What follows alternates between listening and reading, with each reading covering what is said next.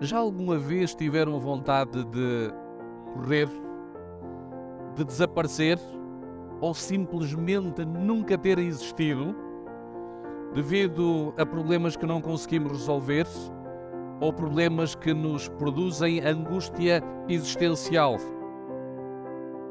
O adversário declara perante todo o universo que cada um de nós que aqui está esta manhã servimos a Deus por motivos egoístas. Aceitar as bênçãos e aceitar a desgraça. Significa também aceitar a desgraça da mesma forma que recebemos a prosperidade. Nem todos os cristãos estão dispostos a avançar neste grau de maturidade de fé. Estamos preparados a fazê-lo se não formos até ao santuário, se não formos à presença de Deus. Olá, este é o podcast Encontro, o podcast semanal que lhe trará alimento espiritual para a sua semana. A mensagem de hoje tem como título O Grande Conflito em HD Jó e é apresentada pelo pastor Dário Santos.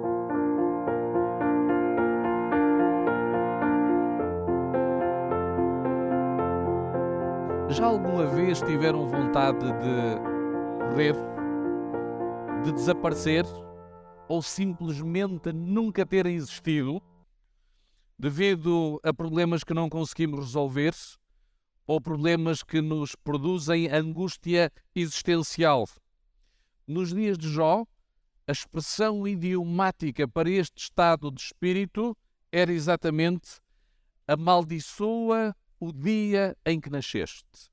Amaldiçoa o dia em que nasceste. Mas quando nós lemos a história de Jó, nós temos duas vantagens distintas. A primeira, nós conhecemos o epílogo, conhecemos o final. A segunda, nós conhecemos os bastidores.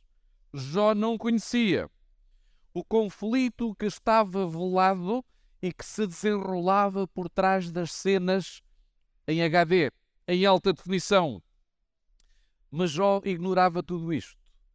O único que ele sabia é que a sua vida corria muito bem.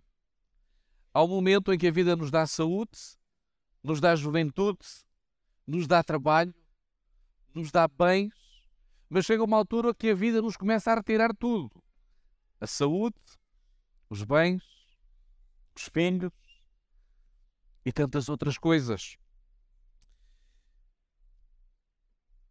Pouco tempo depois, a Bíblia diz que uma calamidade atrás da outra, uma tragédia atrás da outra, interpelaram a vida de Jó. Este homem estava condenado a lamentar-se num monte de cinzas, muito provavelmente desejando a morte como se fosse um ato de misericórdia de Deus. Porque a dor existencial, por vezes, pode ser mais atroz do que a dor física e a perspectiva da injustiça ganha mais relevo ou até mais cruel quando procuramos ser fiéis a Deus e somos acometidos por provações. Vivemos no centro de provações. Numa visita que o ex-primeiro-ministro britânico Tony Blair fez a uma escola depois de um atentado que originou várias vítimas, ele foi interpelado por um dos seus assessores. E ele dizia perante este quadro de mortandade, onde é que está Deus? Onde é que está Deus? E Blair respondeu-lhe: pelo facto dos homens serem maus, não significa que Deus seja mau. Em momentos de desespero, é mais fácil culpabilizar a pretensa omissão divina do que responsabilizar sujeitos, conjunturas ou até nós próprios. Mas Satanás trabalha com dois mecanismos. O primeiro é a culpabilização. Há pessoas que se acham culpadas de tudo o que se passa no mundo. Segundo, a irresponsabilização. A culpa é sempre dos outros, nunca é minha ou das conjunturas. Numa tragédia como esta, num atentado, um ateu diria é aquilo que se espera de um mundo sem sentido, sem organização e sem propósito. No entanto, esta resposta não satisfaz o crente e muito menos o patriarca Jó. A sua forma de ordenar moralmente o mundo colapsou naquele momento. A teoria da retribuição deixou de funcionar. E qual era a teoria da retribuição? Se fores bom, receberás coisas boas. Se fores mau, receberás coisas más. E a sua fé está severamente à prova. E neste sentido, Satanás, nos bastidores do grande conflito, consegue levar o jogo para onde ele queria. Nós sabemos que existe um Conselho nas Nações Unidas, mas a Bíblia também deixa antever-se que existe um concílio mundial no universo. E nesse concílio mundial, ou universal, que Satanás tinha acesso, ele vai colocar em causa o caráter de Deus e tenta produzir um escândalo. A Bíblia diz em Apocalipse que houve guerra no céu. E o termo que lá está em grego é polemos, que significa polémica. E houve polémica no céu. E o termo dá a entender que não foi apenas uma vez, foi de uma forma continuada. Nas, nestas reuniões, o adversário vai emitir um ataque contra Deus e, sobretudo, contra a retidão de Jó. O inimigo vai apresentar uma tese e vai fundamentar essa tese. A tese foi lida pela Ana no início. Porventura teme Jó a Deus de balde? Porventura tu cercaste de bens a ele e à sua família e a tudo quanto tem? Esta é a tese do adversário. Mas esta tese é também um ataque ferino contra o caráter de Deus. Vejamos o seu significado profundo. Em primeiro lugar, Satanás acusa Jó de ter motivos egoístas para viver a sua piedade religiosa, para viver a sua vida devocional. Ele seria um servidor exemplar porque isso lhe era conveniente. Por isso a pergunta retórica: porventura temos Jó a Deus de balde? A palavra portuguesa de balde significa em vão. Teme Jó a Deus em vão? Mas o termo hebraico aqui está de balde shinam significa gratuitamente. Este é o significado, gratuitamente. Porventura, serve o pastor Dário a Deus gratuitamente, sem interesse, porque a vida neste momento lhe corre bem, porque tem saúde, porque tem várias bênçãos na sua vida. E se as coisas começarem a correr mal? E se de repente ele ficar sozinho, sem saúde, sem bens materiais? Será que ele continuará a servir a Deus? Ou afastar-se-á definitivamente? Satanás está a desenvolver uma tese na vida de Jó e o mesmo faz na nossa vida a cada dia. Ele alegava que o serviço e a obediência de Jó não eram gratuitas. Havia um interesse por trás desta piedade. Talvez o interesse material, talvez o interesse de autoprojeção, talvez o interesse de salvação pelas obras. Assim, Satanás declara perante todo o universo que Jó serve a Deus por motivos egoístas o adversário declara perante todo o universo que cada um de nós que aqui está esta manhã servimos a Deus por motivos egoístas. Ele está a afirmar explicitamente que a piedade de Jó não é o resultado do seu amor por Deus ou porque ele aprecia o caráter justo de Deus. Esta é a acusação dele mas é simplesmente uma forma astuta e egocêntrica de garantir vantagens para si mesmo. Notem que Satanás reconheceu perante Deus que a conduta de Jó é exteriormente exemplar. Isso ele reconhece no texto. Mas, dado que o verdadeiro caráter das ações é determinado pelo seu motivo, ele então vai mais fundo e acredita que a conduta aparentemente bela de Jó é motivada por interesses egoístas. Na realidade, um dia Deus vai avaliar são as motivações dos meus atos e não propriamente a parte exterior dos atos que eu cometo. Por isso, há aqui um tremendo conflito. Para sustentar a sua tese, Satanás sugere que Deus retire todos os bens da vida de Jó. Todos. E se assim Deus fizer, será restabelecido o equilíbrio no grande conflito. Na aposta, Satanás diz: Vamos ver se Jó é fiel quando tem bênçãos na sua vida e quando lhe são retiradas as bênçãos, vamos perceber se ele também adora a Deus, se ele serve a Deus. Se assim Deus fizer e aceitar a minha aposta, então sim, o equilíbrio está restaurado neste grande conflito. Perante esta acusação, com muitas testemunhas que estavam a assistir, Deus vai permitir que Satanás prova Jó, para demonstrar a sinceridade piedosa deste e também para refutar esta calúnia satânica. No entanto, a acusação de, do adversário traz também implícita uma acusação contra Deus.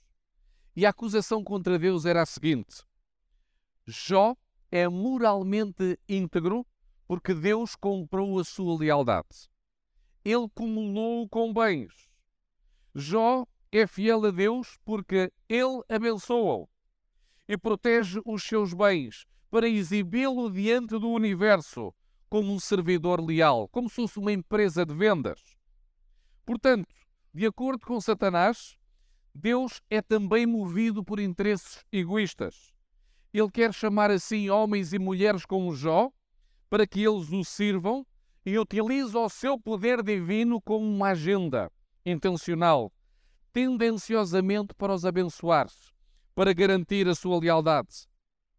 E é interessante que estas acusações do adversário contra Jó e contra Deus resultam do facto de o inimigo estar a projetar em Deus o seu caráter. Há pessoas que dizem às vezes: a igreja está fria. Na realidade, quando eu digo que a igreja está fria, eu estou a descrever o meu estado espiritual. Eu é que estou frio, espiritualmente falando. Sendo motivado pelo egoísmo e pela mais pura maldade, Satanás não é capaz de acreditar que existam motivos altruístas para se adorar a Deus. Ele não acredita que é possível adorar a Deus simplesmente porque Ele é bom, sem mais qualquer outro motivo. Na verdade, esta imagem que ele transmite de Deus é o seu próprio retrato moral. É ele que se move pelo egoísmo. É ele que se move pelo interesse. É ele que procura normalmente chamar assim a lealdade dos homens pelas contrapartidas que lhes pode oferecer. Mas Jó suportou com êxito esta prova. Ele revelou que pode haver fidelidade no meio das provas. Pode haver sinceridade no meio da provação, simplesmente porque Deus é bom. Ele não precisava de mais nenhum motivo, simplesmente porque Deus é bom mas era necessário provar que as acusações do adversário contra Jó e contra Deus eram falsas, porque havia uma assembleia no universo que estava a assistir. E ao permitir Deus que Jó passasse temporariamente pelas aflições, ele conseguiu que o grande acusador fosse desmascarado perante o universo. E neste quadro bíblico é interessante notar a argumentação do adversário. No versículo 10, ele reconhece explicitamente que o bem e as bênçãos provêm de Deus. Mas no versículo 11, ele vai insinuar que o mal também provém de Deus. E diz-lhe: toca-te, toca-lhe em tudo o que ele tem e vais ver se ele vai continuar fiel. Naqueles dias, como hoje, muitas pessoas acreditam que o mal e o bem provêm de Deus. Mas rapidamente no versículo 12 é reposta esta insinuação para o roteiro correto. Não foi Deus que tentou a Jó. Não é Deus que nos tenta. E Santiago, no capítulo 1, no versículo 13, ele imita um texto que nós sabemos de cor. Ninguém sendo tentado diga de Deus sou tentado. Porque Deus não pode ser tentado pelo mal e a ninguém tenta. Deus a ninguém tenta. O texto é claro. Então o que é que se passou? Foi o adversário que tocou em Jó. o livro de Jó mostra claramente, foi o diabo que tocou em Jó. No entanto, sem poder para colher a sua vida, diz o versículo 12. Estes versículos descrevem as regras do grande conflito. Devido à queda, o crente terá proteção e cuidado especial de Deus enquanto viver nesta terra. Mas isto não significa que nós vamos ter imunidade total. Ninguém que aqui está vai ter imunidade total. Nascidos neste mundo pecado, vamos ter que lidar com o sofrimento, com a doença, com a privação, com a injustiça e até finalmente com a morte. Satanás é claro nos dois primeiros capítulos de Jó. Ele vai utilizar o sofrimento para minar-se, sobretudo, a confiança de Jó em Deus e distorcer o seu caráter. Hoje ele faz exatamente o mesmo. Ele vai utilizar o sofrimento na nossa vida para minar a nossa fé em Deus e para distorcer o seu caráter. Ele propôs no seu coração destruir a fé de um dos homens mais piedosos da Bíblia. Volto mais uma vez a repetir. Satanás propôs no seu coração destruir a fé de um dos homens mais piedosos que nós encontramos na Bíblia. E se ele fê-lo com Jó, não tenho a menor dúvida que ele vai fazê-lo conosco. Ele vai tentar fazê-lo conosco. Às vezes, nós somos muito precipitados a emitir juízos de valor sobre o que se passa à nossa volta e até sobre as ações de Deus, sem conhecer o que está a passar numa dimensão mais elevada, sem conhecer o que está a passar nos bastidores do grande conflito. A eternidade irá mostrar que nenhum justo sofreu em vão. Mas até lá, nós estamos no meio do crisol. E o porquê do mal torna-se inútil quando a lamentação se transforma em queixa ou em protesto. Isto quando já não perguntamos simplesmente porquê é que o mal existe, mas porquê é que eu tenho que ser eu a sofrer e não os outros. E pedimos uma explicação. Algo que aborda a assimetria na distribuição do sofrimento. A realidade é que basta estar vivo para sofrer. E a injustiça é injusta. E este é o tema central da Teodiceia, palavra grega para a justiça de Deus. Porquê é que o justo tem que sofrer? Porquê é que temos que sofrer? Nós sabemos que o filósofo grego Epicuro costumava formalizar esta questão dizendo: ou Deus quer evitar o mal e não pode, desta forma ele não é omnipotente, ou Deus pode evitar o mal, mas não quer. Então, na realidade, ele não será bom. E este enunciado, tanto num caso como no outro, comprometeria seriamente o caráter de Deus. E esta é também a base do nosso acusador. E o pensamento racionalista, ateu, desagua sempre neste enunciado. Esta questão é complexa e deve ser abordada esclarecendo alguns temas que atribuem a tudo o título do mal. Por exemplo, há dois tipos de mal existentes na Terra. Há o mal moral. O mal moral é a transgressão dos dez mandamentos. Este é o mal moral. Depois nós vamos encontrar o mal natural, que é o sofrimento e a morte infligidos a cada um de nós, seja por acidente, seja por incidente ou por ato consciente a seres sencientes, têm a capacidade de sofrer, que somos nós. O sofrimento causado a um ser humano a um animal devido a uma queimadura pode derivar de um incêndio florestal, ou de um terremoto, ou de um ato terrorista, é mal natural.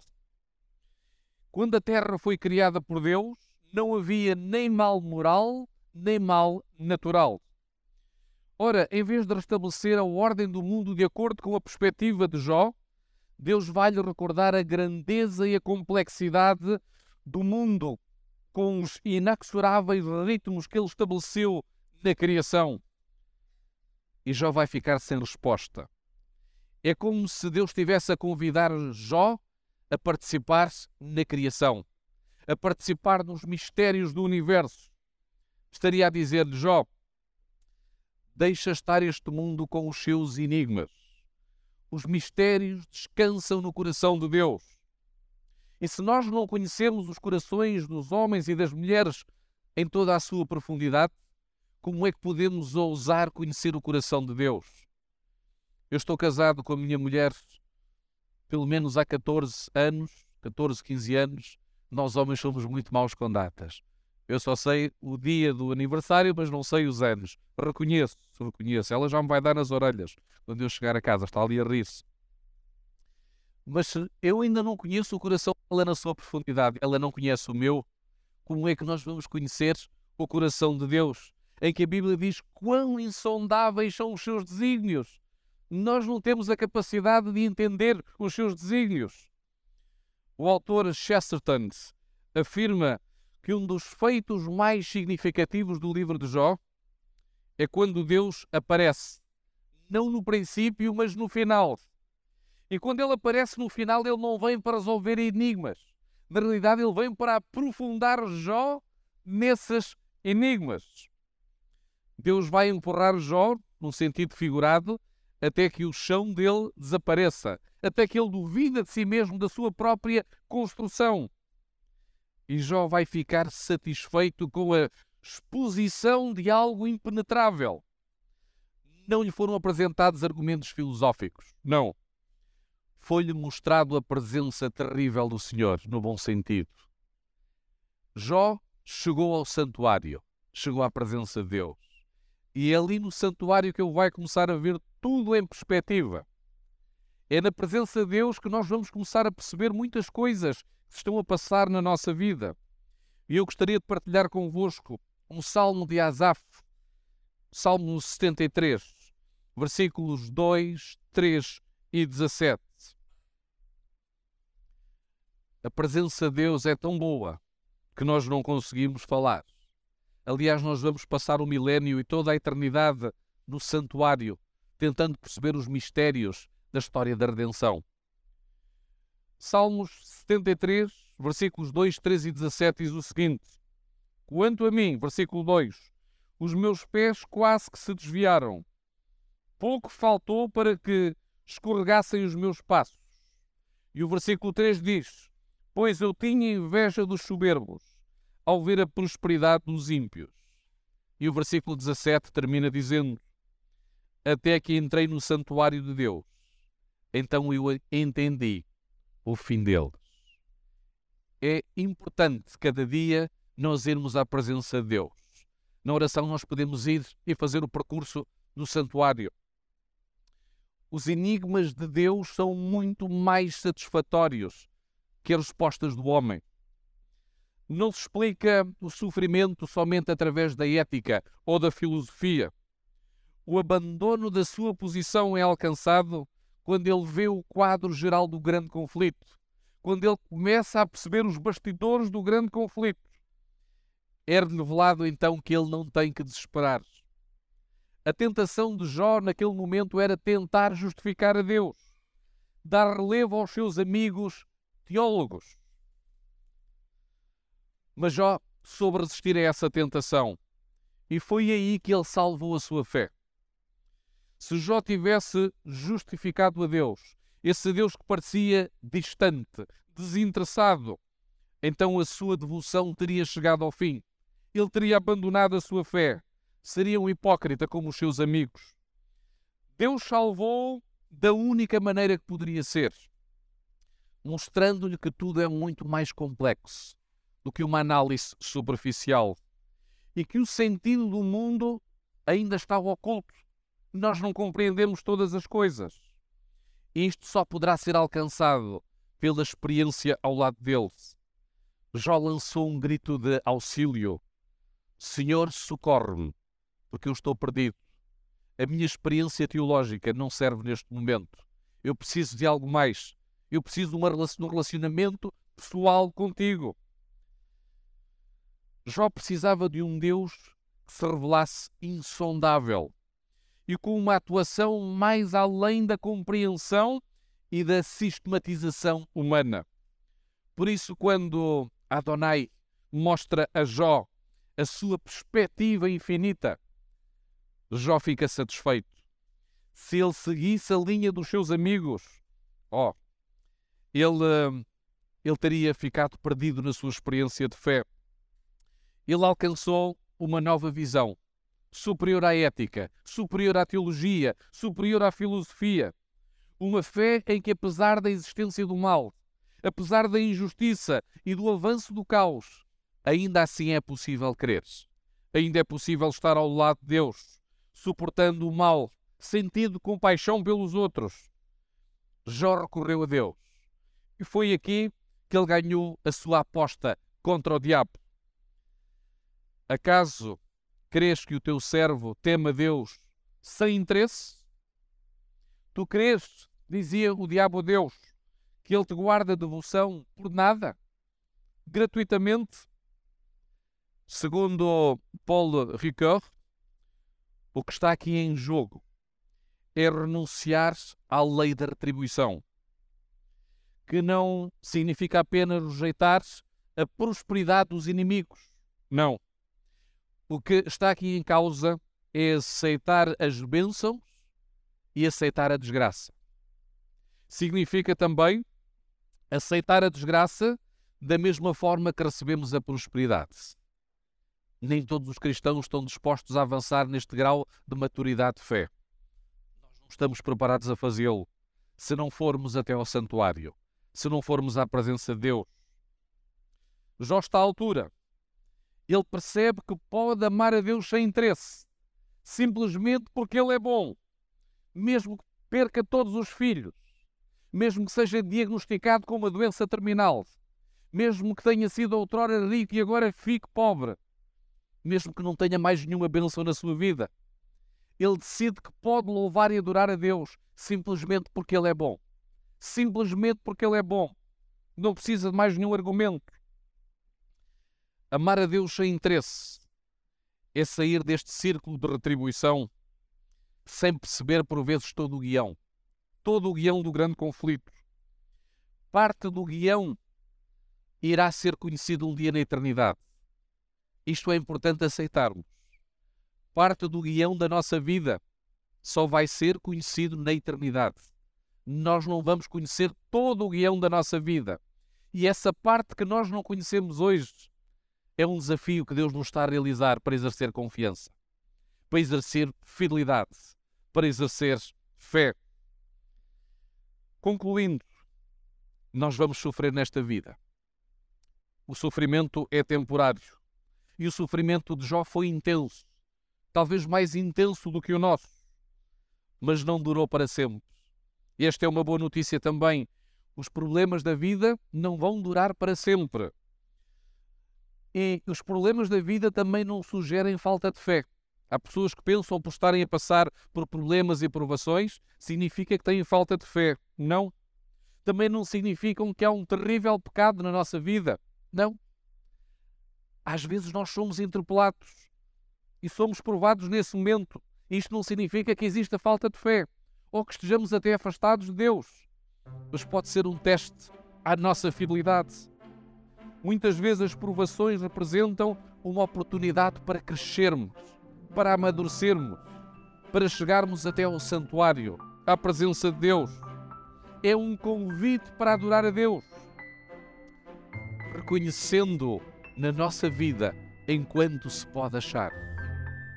Este é o clamor do livro de Jó: reconhecer a Deus enquanto se pode achar. E esta é a minha oração para cada um de vós esta manhã possamos ser fiéis a Deus, tanto num estado de bênçãos, como se em algum momento as bênçãos desaparecerem. Louvar a Deus, porque Ele é bom e a sua misericórdia dura para sempre. Que Deus nos abençoe.